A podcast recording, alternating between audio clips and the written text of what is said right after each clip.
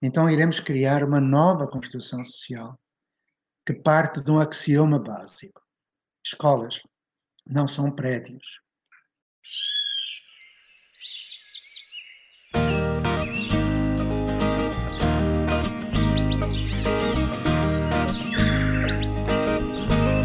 Olá, aqui é Letícia Reina e hoje temos um episódio especial do Plantando Histórias vamos relembrar o papo entre Ana Lígia Escaquete, da Nova Escola, e o educador e criador da Escola da Ponte, José Pacheco. Esse papo rolou na primeira edição do Conversas que Transformam, o Congresso Digital da Árvore. Nos dias 29 e 30 de junho e 1 de julho acontece a nossa segunda edição. Diálogos, trocas e aprendizados como esse que renovam a energia e trazem de volta a esperança. Vem com a gente conferir como foi essa conversa inspiradora.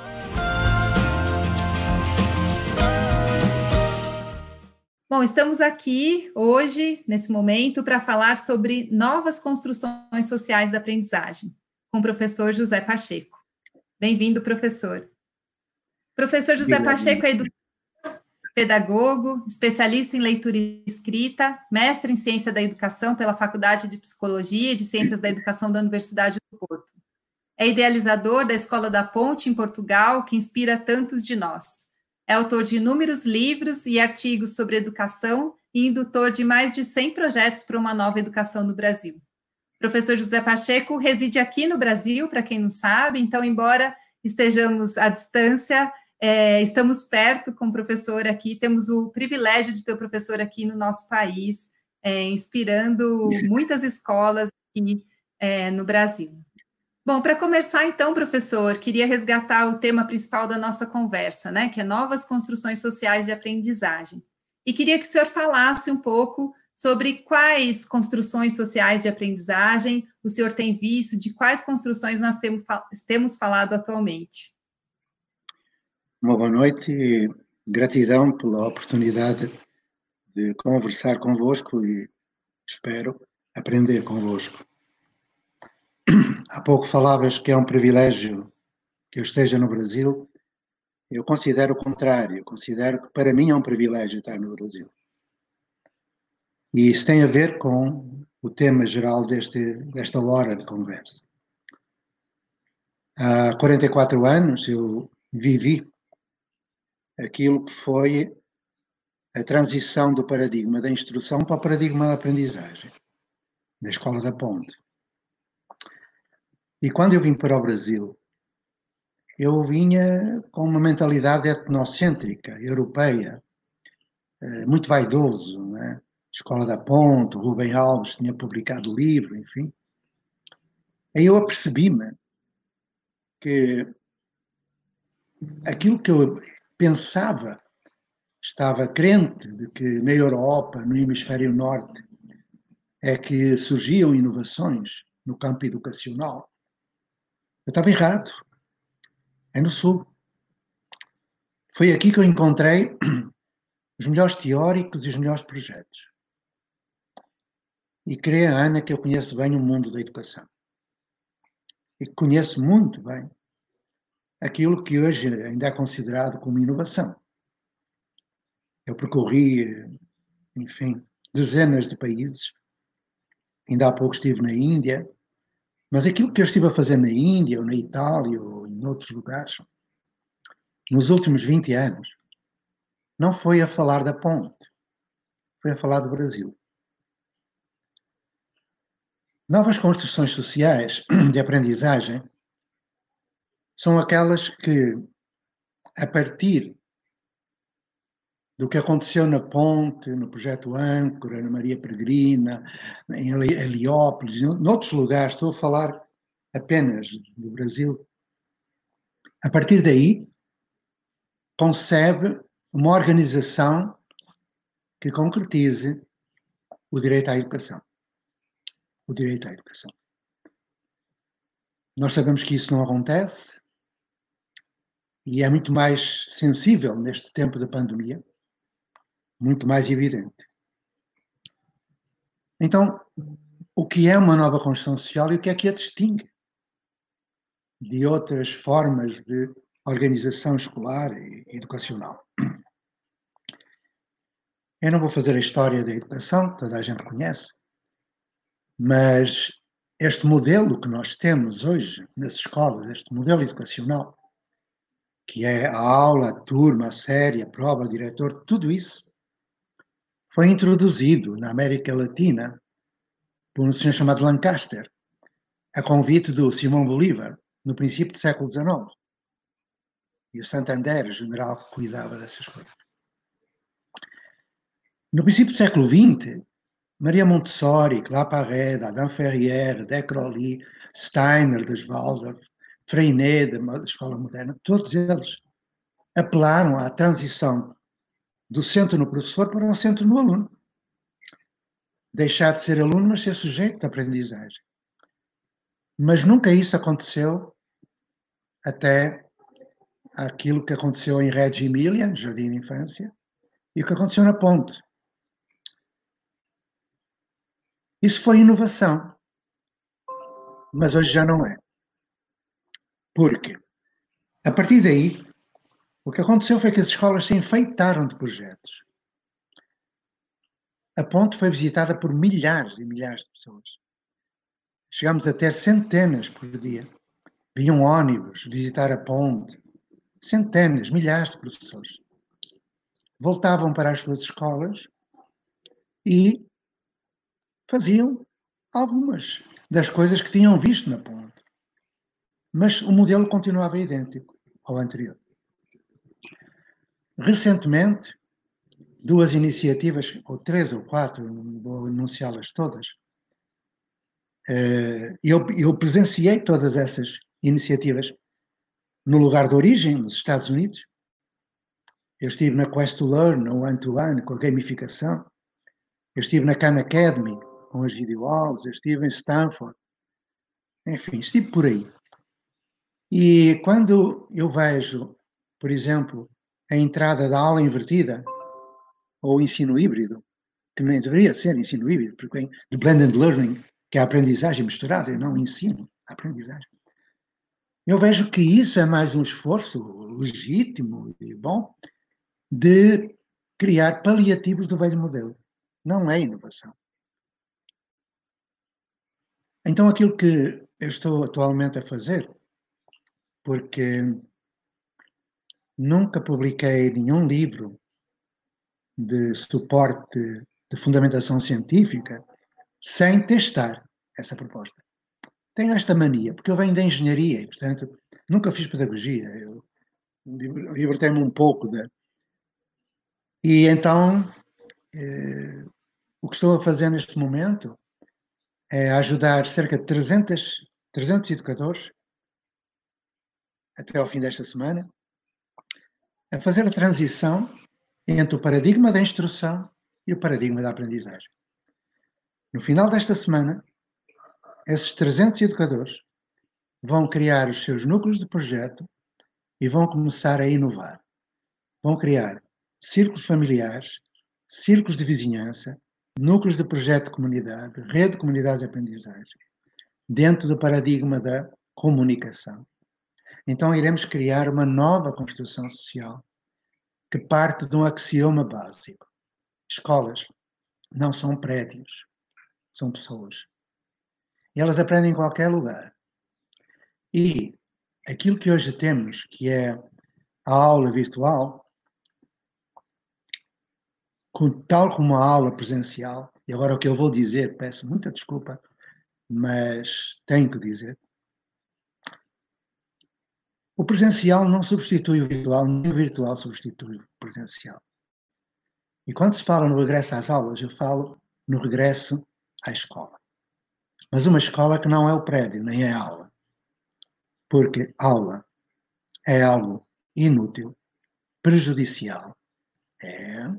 E se quiserem, eu explico porquê. Nesta nova construção social, para concluir, que há muito, muito para falar, Nada daquilo que é do paradigma da instrução existe. Não tem aula, nem série, nem prova, nem nada. Isso já foi feito há 44 anos. Não é novo, não é inovador. Mas tem outras coisas. Se quiserem, eu explico. O que eu quero dizer com isso é que essa nova construção social que está a surgir chamem-lhe o que quiserem. Ela vai garantir o direito à educação a todos, a todos os jovens. Hoje o que nós temos é um IDEB que não passa do 5, temos índices de proficiência de 10, 15, 16%, que é um escândalo. Então, por que é que nós esperamos para mudar? Será que não entendemos que esse velho modelo do século XIX é a causa de muita infelicidade, muito analfabetismo, muita doença profissional, muito suicídio, muita corrupção? Será que não entendemos isso? Agora, ganham as perguntas. A gente super quer saber a resposta para todas essas questões que o senhor colocou. É, o senhor falou sobre inovação, levantando o ponto de que inovação não é simplesmente olhar para a tecnologia ou para o uso da tecnologia, né? É, e falou sobre o direito à educação. Então, eu queria pegar esses dois pontos para pensar no, re no regresso à escola, que o senhor também citou, né? O que, que o senhor espera ver de inovação e de garantia, como que a gente pode garantir o direito à educação no regresso à escola nesse ano tão atípico? Eu admiro os professores que tentam manter contato com os alunos.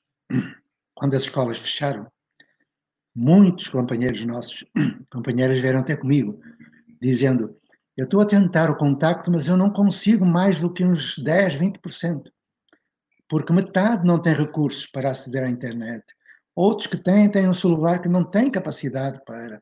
Outros desligam. Os projetos que eu acompanho, que já acompanhava antes, têm contacto com todos os alunos. Com todos. Sem exceção. Porquê? Porque desde há uns 20 anos, aqui no Brasil, nós fomos criando aquilo que hoje nós podemos chamar de círculos de vizinhança que é a auto-organização local. Vamos pôr um caso concreto. Uma colega minha, professora de física, ela começou a fazer os contactos, porque já antes tinha contactos, porque todos os alunos, os sujeitos de aprendizagem, melhor dizendo, dos projetos que eu acompanho, todos eles utilizam o digital. Todos. Desde há 10, 15 anos utilizam o celular, o iPhone, o iPad, tudo. Utilizam tudo, a todo momento. Porque pesquisam, porque procuram informação para produzir conhecimento. Então, foi só continuar. Porém, num dos círculos de vizinhança, que ficava muito longe do prédio da escola, a pessoa vinha, antes vinha de ônibus, eh, quando a escola fechou, ficou lá no, no seu lugar, Lá nesse lugar havia uma série, um conjunto de famílias que eh, não tinham recursos de, de contacto através do digital, mas com outros partilharam. Havia outros que estavam com problemas de salubridade, problemas alimentares, fome, inclusive, e tudo se resolveu à distância, convocando pessoas próximas, criando interseções entre núcleos, criando colaboração entre diferentes círculos de vizinhança. Para além disso, porque com o estômago vazio ninguém aprende, não é? E em condições precárias de salubridade também não. A par disso, esses professores foram perguntando aos seus jovens uh, que necessidades sentiam naquele momento. Repara que eu estou a falar, neste caso, de uma professora de ensino médio.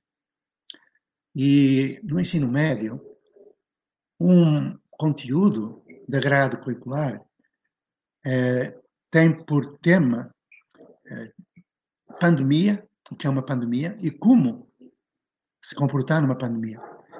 Os jovens tinham tido lições lá nas escolas eh, acerca disso, mas perante a pandemia não sabiam o que fazer. A escola nem sequer tinha ensinado a lavar as mãos. Estes jovens sabiam. Eles estavam no décimo segundo, no Décimo primeiro. Sabiam. Então, não houve qualquer abalo, não houve qualquer corte. Continuamos em contato com esses jovens. E continuamos a fazer aquilo que fazíamos antes. Quando voltarmos ao tempo de regressar à escola, escolas são pessoas. Certamente que essas mães e esses pais, aliás, já, já verbalizaram. Eu ouvi aqui há dias meia dúzia de mães no WhatsApp dizer que quando voltarem para a escola, ah, foram mais que entraram neste período, não estavam antes no projeto, entraram agora. E elas diziam que os filhos aprenderam mais nestes dois ou três meses do que nos três ou quatro anos anteriores. E que, quando os seus filhos voltarem para a escola, não querem aula, nem turma, nem nada disso. As mães. As mães. Porque nós juntamos família, sociedade e Estado. Não separamos. Está tudo ligado. Quando alguém diz família educa e a escola dá instrução. Mentira. A família educa e dá instrução, e a escola educa e dá instrução, e a sociedade educa e dá instrução. Está tudo ligado. Então, quando voltarmos para a escola, eu espero tenhamos aprendido alguma coisa com isto. Que o vírus nos tenha mostrado que para haver aprendizagem não é preciso um prédio de escola. E que quando se manda aula virtual, não se está a ensinar. Não se está a ensinar. Está-se a iludir. Numa aula, nada se aprende. Eu sei que isto é perturbador. Já foi para mim. Há 40, 50 anos, para mim era perturbador, isto que eu digo agora. Uma aula não serve para nada. É perda de tempo. E se alguém tem dúvidas, eu gostaria que as colocasse. Eu vou fazer a afirmação de novo. Numa aula, nada se aprende. Aprendemos quando criamos um vínculo cognitivo, afetivo, emocional, ético, estético, espiritual. Quando aquilo que se aprende tem sentido, faz sentido, tem significado. É o grande princípio da aprendizagem.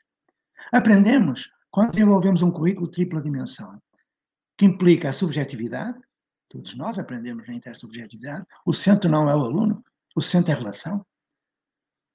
E por aí vai. Não vou parar aqui porque é muito mais. Mas eu já estava a enveredar por respostas a perguntas que não foram feitas. Se quiserem perguntar, estou à disposição. É, eu vou perguntar, professor. É, o senhor está dizendo que numa aula nada se aprende, né? Eu acho que o que pode ser é importante a gente entender o que, que o senhor chama de aula, que aula é essa em que nada se aprende, né? O que, que para o senhor acontece nessa aula, e por onde um professor que está acostumado a dar aulas, que foi formado para dar aulas, por onde ele pode começar essa transformação? E sem que a gente precise esperar o regresso ao prédio da escola, né? Às pessoas, ao ambiente da escola. Ele pode começar já. Por onde que ele pode começar? Eu hoje até vejo um perigo muito maior. Eh, todos os dias eu vejo na internet empresas que eu respeito eh, passar da aula presencial para a aula digital completamente, eh, como se fosse possível dispensar o professor. Não é. O professor é indispensável, mas não a fazer aquilo que faz. Aula é aquilo que me ensinaram a fazer. Planejar algo, escolher um assunto, um tema, conteúdo, preparar materiais, gerir o tempo e é por aí. Isso é aula. E eu dei aula, sete anos eu dei aula, mas sempre com uma reserva muito grande. Eu perguntava, por que é que eu dou aula tão bem dada? Os inspectores mandavam os estagiários à minha sala para eu ver, para ver. Eu era um vaidoso, eu dava aula monumental, era, era uma coisa assim do outro mundo. E eu vaidoso. Eu dava aula, até que eu me apercebi que havia alunos que não, não aprendiam iam para o reforço escolar, iam para outros lugares, ou não, saíam sem saber. Isso me perturbava muito. Como é? Eu dou aula, porque é que eles não aprendem? Claro que compreendi. Se eu dou aula, eles não aprendem, eles não aprendem porque eu dou aula. Mas isto é, é reversível, não é? Só que eu não sabia fazer mais nada. Foi isso que me ensinaram, é a minha cultura. E como tu disseste, é muito difícil sair dessa cultura. Há muito, muito obstáculo. O primeiro obstáculo sou eu. É a minha cultura profissional fizeram para dar aula. Tão simples. Então, foi difícil ultrapassar esse momento. E hoje, quando um professor me pergunta, mas como é que eu posso mudar se eu só sei dar aula? Eu respondo, dando aula. E a pessoa diz, mas você dá aula? Sim, não, deixei de dar aula há quase 50 anos. Mas então, eu digo, não é isso que você sabe fazer? É. Não é essa a sua competência? É. Então eu só tenho de valorizar aquilo que a pessoa sabe fazê-la sentir-se segurança, para depois, então, E elas perguntam: mas como é que eu vou ensinar, por exemplo, os meus alunos a fazer portfólios de avaliação? Avaliação formativa, contínua. Eu respondo: dando aula. Ah, é? é. E vai dar aula comigo? Vou. Eu vou dar aula com a pessoa. Eu vou. Porque ela tomou uma decisão ética. Porque se do modo como eu trabalho, te concentra, Ana, se do modo como eu trabalho não consigo ensinar todos, eu terei o direito de continuar a trabalhar assim? Sabendo que não vou ensinar todos? Sabendo que vou negar o direito à educação a tantos? Não posso. Então, tomar uma decisão ética. Ou então sair da profissão. Foi isso que eu quase fiz. Eu tive sorte que encontrei outras pessoas que criaram comigo uma, uma equipe, então, mas muita gente não tem essa oportunidade. Eu estou agora a convidar essa oportunidade. Estou a convidar, estou-me a partilhar. Eu não estou a falar no blá blá blá teórico. Eu estou a falar daquilo que eu, que eu sou e que eu faço. Por isso é que eu respeito a pessoa que dá aula, que eu já dei. Então, eu trabalho com pessoas que dão aula. Aliás, neste momento estou a trabalhar com uma pessoa que eu conheço muito bem, um professor de matemática português, eh, que dá aula e que vai deixar de dar aula dentro de pouco, e que é o meu filho, André, que andou na escola da Ponte, e que vai fazer 44 anos, e que finalmente vai sair desse modelo do século XIX, porque antes não pôde. Porque quando queria fazer, compreendia algo doloroso. É que o maior aliado de um professor é o outro professor. E o maior inimigo do professor que ousa fazer diferente é o professor da sala do lado. Dá para entender, Ana? Como é difícil? Quando eu digo que nós, numa aula não se aprende, as pessoas ficam zangadas comigo. Eu digo, podemos fazer um, um teste, um jogo? Sim. Então eu vou fazer algumas perguntas. Não vou fazer perguntas da, do curso universitário que você tirou, nem do ensino médio, do ensino fundamental. E pergunto: eh, sabe fazer raiz quadrada? Ana, tu sabes fazer raiz quadrada? Não sabes. Em cada 100 que eu pergunto aparece um. E normalmente é professor de matemática ou de física. Ninguém sabe. A seguir eu pergunto: tiveram aula sobre raiz quadrada? Sim. Mais que aula. Ok. Fizeram prova? Sim. Foram aprovados? Sim. Aprenderam? Não. Porquê? O que fizeram foi reter informação que o professor transmitiu em aula, na memória de curto prazo, debitaram numa folha e esqueceram, porque a memória é esperta. Se nós não transformamos o saber em ação, desenvolvendo competência, não fica. Não se aprende. Mas depois eu perguntava, uh, quer enunciar o princípio de Coriolis? Eu ia para as ciências, ia para a geografia, para a história. Digam-me lá quais são os, os titulares das capitanias hereditárias do Brasil. Ninguém sabe nada. Não sabe porque não aprendeu. Porque numa aula não se aprende dirão, ah, eu aprendi a ler. Não, não foi na aula. Isso eu posso explicar porque eu sou especialista em alfabetização linguística, em leitura escrita. E desculpei toda esta arrogância, este modo de falar, porque eu me emociono muito. Eu estou velho. E ando a dizer isto há 50 anos. Então, parece que me perdoem esta, esta forma tão veemente de, de me expressar, mas é, é um desgaste muito grande de eu ver que as pessoas percebem que, trabalhando como trabalham, com a aula, turma e tal, não ensinam e continuam a fazer o mesmo. Não se admite. Então, o que eu pretendo? Convidar para refletir depois de fazer. Perceberam? Essa dialética freiriana do refletir, agir, refletir, eu faço ao contrário. Agir, refletir, agir, refletir. E criar inovação. Porque uma inovação obedece a cinco grandes princípios para ser inovação.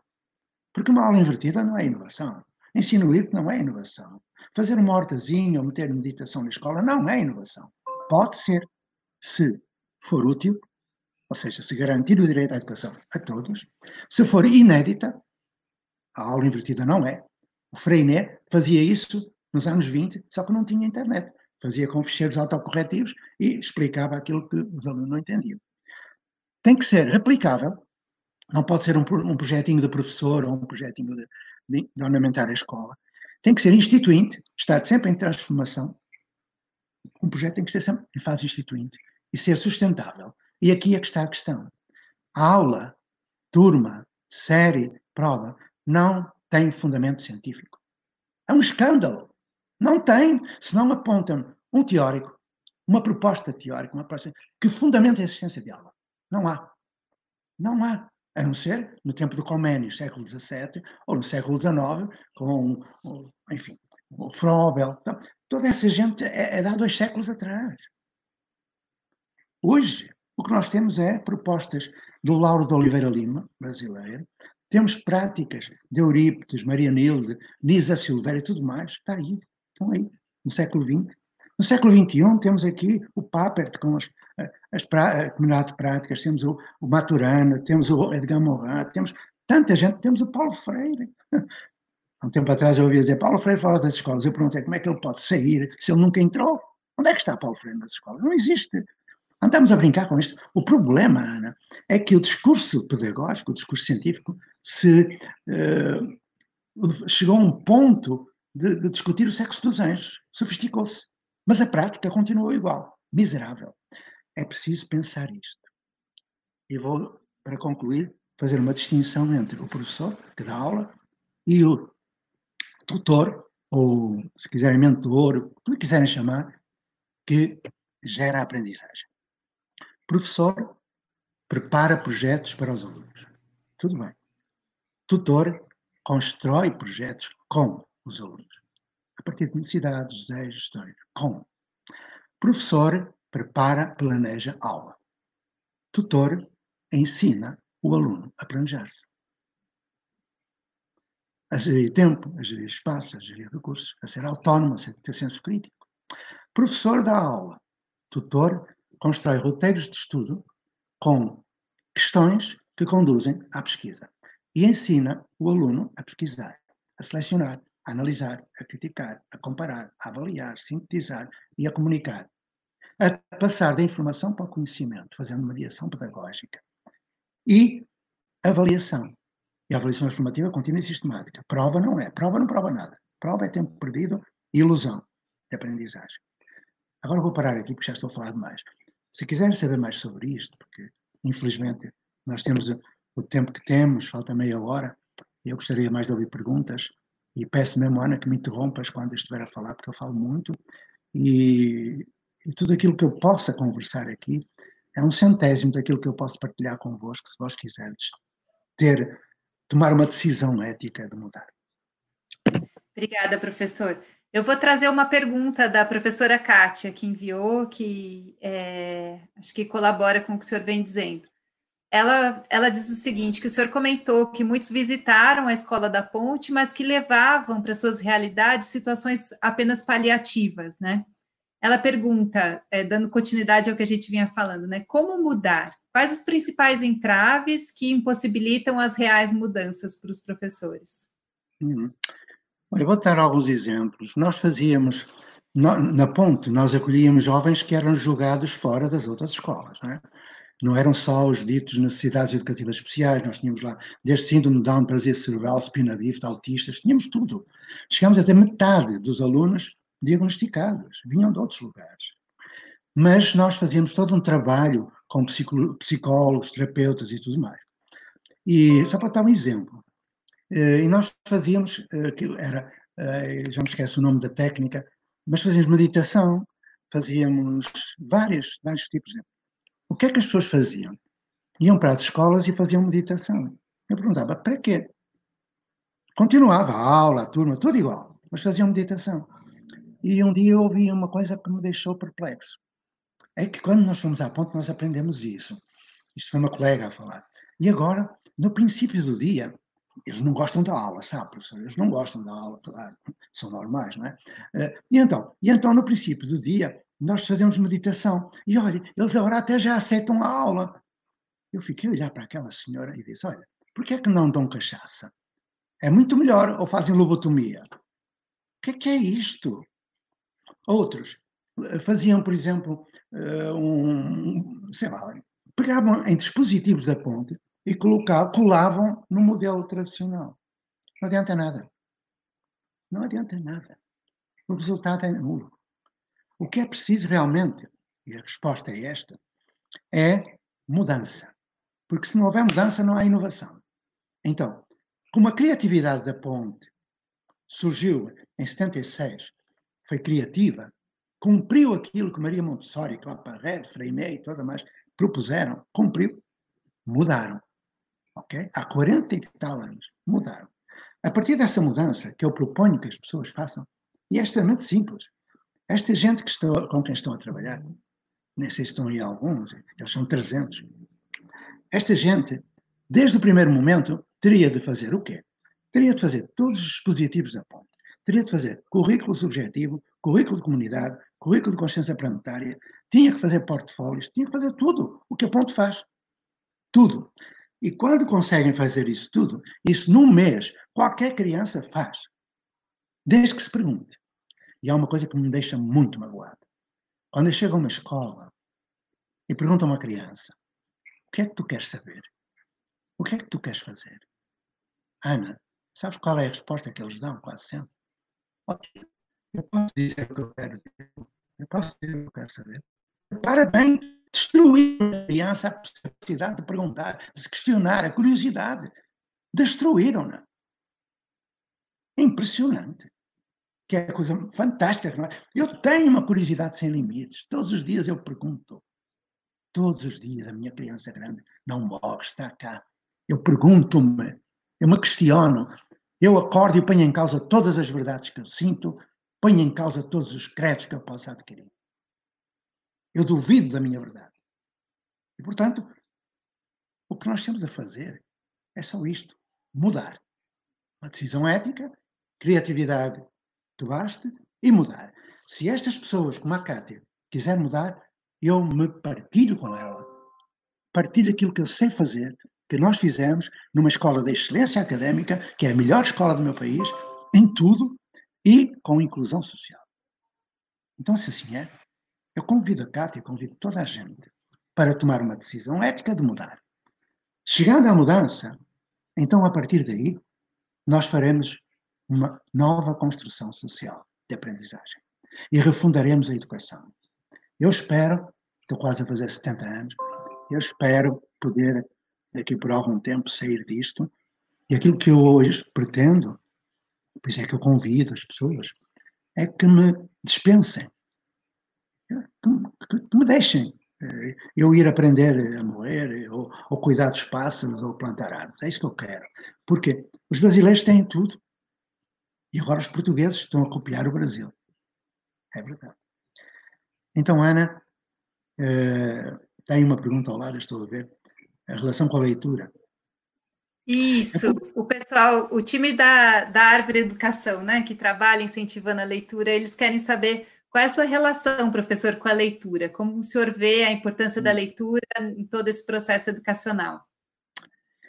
Eu publico umas cartinhas que eu não sei se vós ledes, que é no site da Ecohabitare, Ecohabitare, com H no meio, Ecohabitare, e hoje a carta, as cartas são de 2040. Eu escrevo em 2040 sobre o que está acontecendo em 2020. E escrevo para os meus netos. Faço cartas desde o ano 2001. Esta série já vai na 130 e tal, uma série que começou agora com a pandemia. E a de hoje, o lugar onde eu escrevo é em Angicos. Dá para entender? Angicos. E é sobre uma criança que, que, bom, se quiserem ler a carta, vão ler, porque está lá eu não vou falar, vós sabeis ler. Vou falar um pouquinho sobre essa experiência da leitura. Eu aprendi a ler entre os 4 e os 5 anos de idade. Um senhor que me dava gibis para a mão e me punha a perguntar o que dizia naqueles balõezinhos. Eu fazia aquilo que hoje eu sei que é a aprendizagem pela metodologia global de palavras.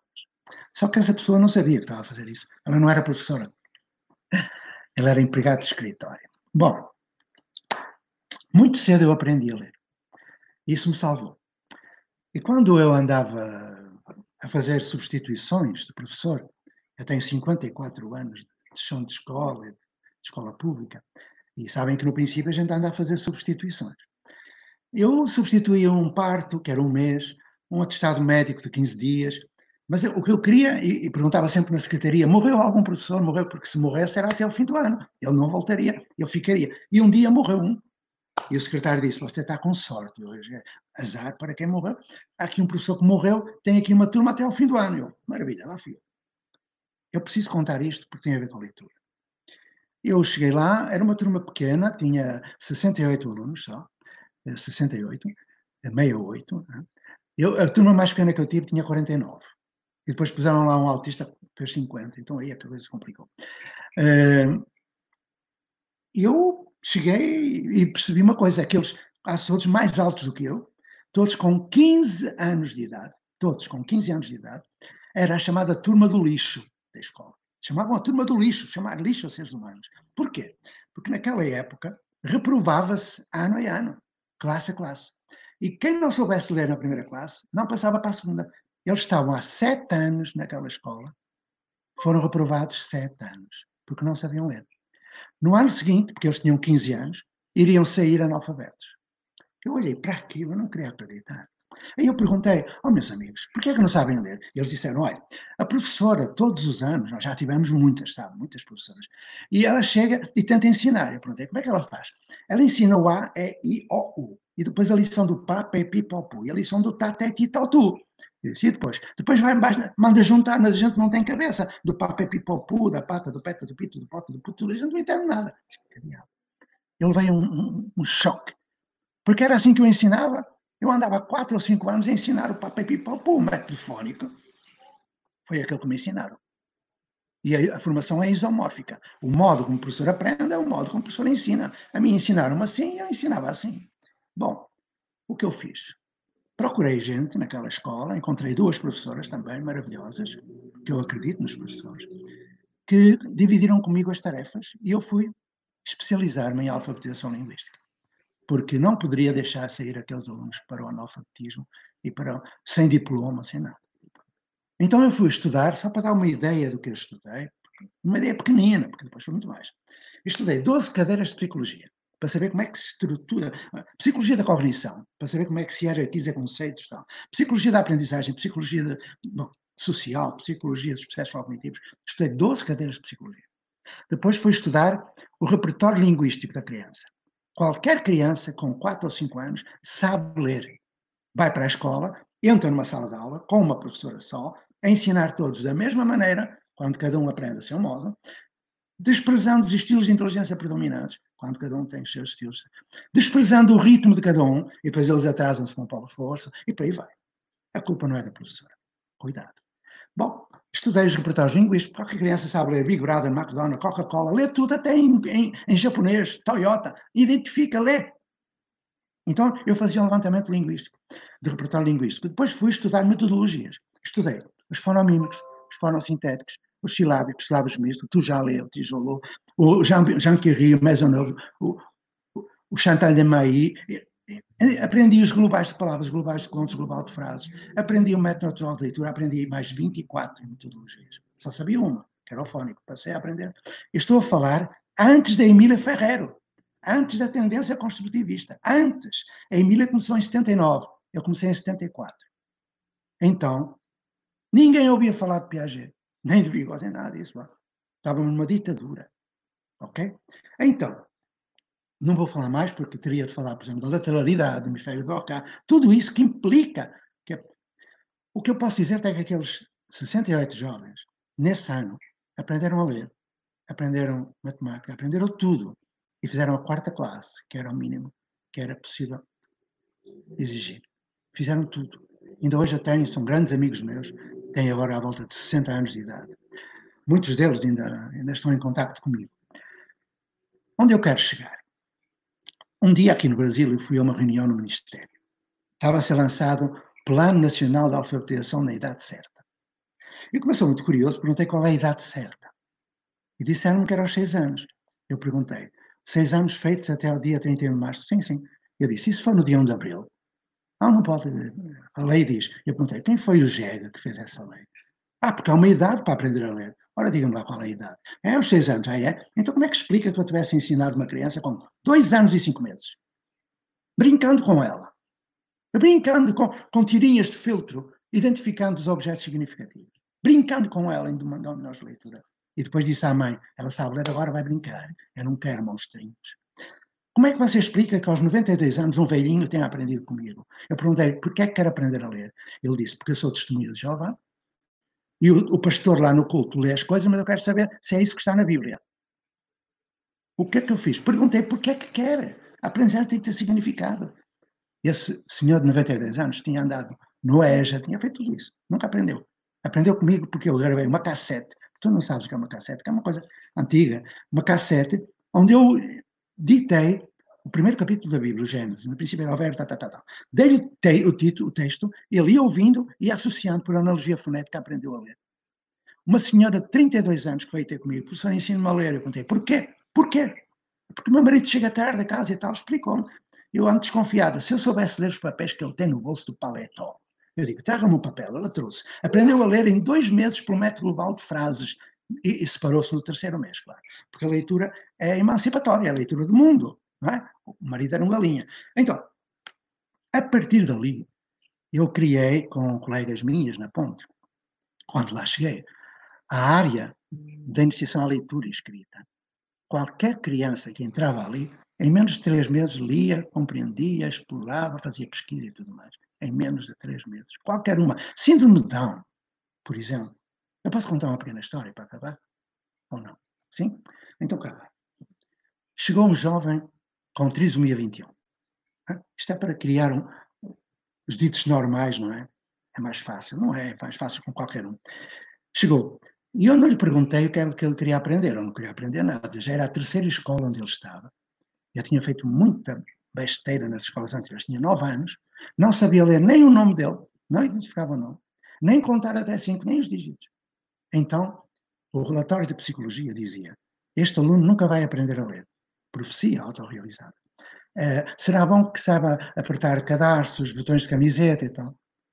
O que eu perguntei a esse jovem, o que é que tu queres ser? O terceiro pilar da educação. Aprender a aprender, aprender a fazer, aprender a ser. Não perguntei o que é que tu queres ser quando fores grande. Isso é um xingamento para uma criança. Ela é, não vai ser. Ele olhou para mim e disse: Eu posso dizer o que eu quero ser? Eu disse: Podes.